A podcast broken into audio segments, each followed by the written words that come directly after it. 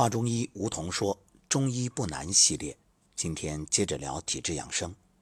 在开始主题之前呢，先说几句题外话。生活当中有没有发现，有的人会说：‘哎，我是福星’，那也有的人呢被人称为扫把星。一说福星啊，那这到哪儿哎都会给人们带来好运，人们只要看见他就开心。那扫把星呢，人说这个哎呀，一见他就触了眉头。”啊，甚至有人呢因此而受到伤害。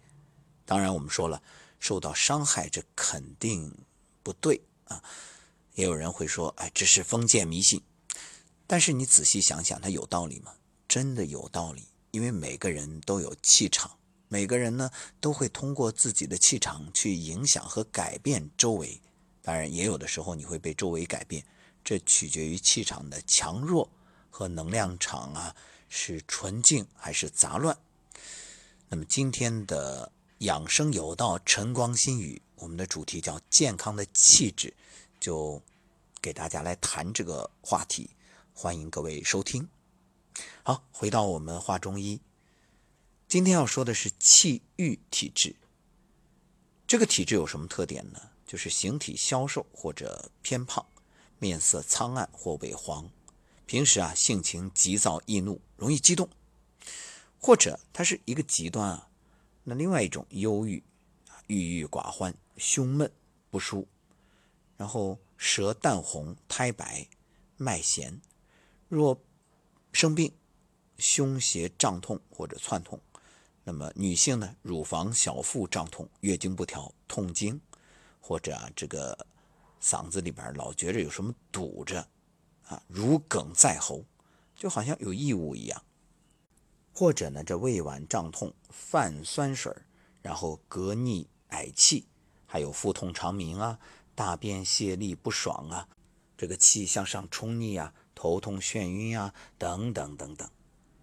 我们说百病皆生于气，其实这种体质啊，就是因为你太好生气了。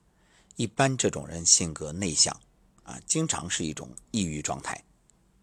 当然，这里我们要声明一点，就是抑郁不等于抑郁症啊，这个它之间是有区别的。但是呢，得抑郁症的概率比较大。那怎么办呢？很简单呀，你看，五行对应五脏，这火属心，然后呢，嗯。金对应的是肺，再延伸到五行，这心啊属火，对应喜，然后肺呀属金，对应忧。既然这种人他是比较容易忧愁，那按照火克金的原则，那就应该用喜来胜忧了。所以多参加一些让人快乐的事儿啊，多看喜剧。少看悲剧，多看相声、小品，啊，少看那些什么伤春悲秋的东西。其实啊，生活从来都是丰富的，它都有两面，就看你看事情的哪一面。我记得很小的时候，家里有一本书叫《人生两面理》，那时候我还小啊，经常看不懂。哎，怎么这个事儿这样说也行，那样说也行，我就百思不解。然后我也问过。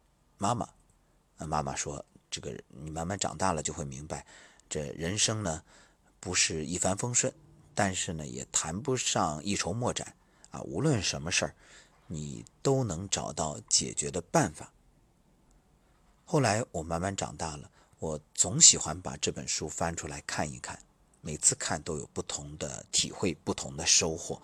其实现在想，它不就是一种辩证吗？对吧？其实就像中医看病一样。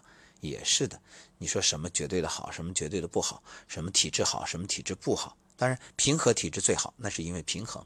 那么，如果不平和的话，那每种体质都各有优点，也各有缺点。所以，就像五行生克制化一样，小时候觉着克肯定就是不好了，对吧？那克星克星啊，总归是不好的。但现在明白了，什么叫不好呀？克其实是一种调控，如果没有这种调控，那就也会失去平衡。还有呢，建议大家这种体质的朋友啊，你可以选择体育锻炼，或者呢出去旅行，因为这样呢，既可以让你的身体动，动则生阳啊，气血通畅啊，经络畅通啊，又可以因为欣赏了自然美景，养心，这个精神也得到了调剂，再加上又呼吸了新鲜空气，呃，沐浴阳光，可以增强体质。还有我们一直所倡导的颤抖功啊、太极养生步啊、混元桩啊，那这些。呼吸、吐纳、导引都很好，五禽戏啊、八段锦啊，啊，这个都不用多说了，这个哪种体质的人都适合。再来说说这饮食调养，可以适量的饮酒，以活血，啊，也可以振奋情绪。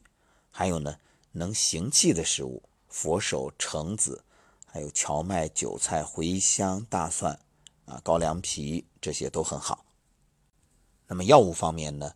香附、乌药、小茴香、青皮、郁金这些疏肝理气、解郁的药，可以组成方剂。呃，如果气郁又引起血瘀呢，还要配活血化瘀的药。当然，这个呢就比较专业了，大家还是找正规的中医去调理配方。归根结底一句话：心大了，事儿就小。那有些时候，有的人也是闲的。你找点事儿做，让自己专注于某件事情，你会发现，嗯，之前的烦恼也就没了。正所谓无事生非。当你真正人生有目标、有方向、专注的时候，你会发现，其实以前那些鸡毛蒜皮也根本不值一提，哪有那么多闲工夫去理会这些破事儿啊？所以，好好的，嗯，做自己该做的，过自己该过的日子。好，感谢各位收听，我们下期节目再会。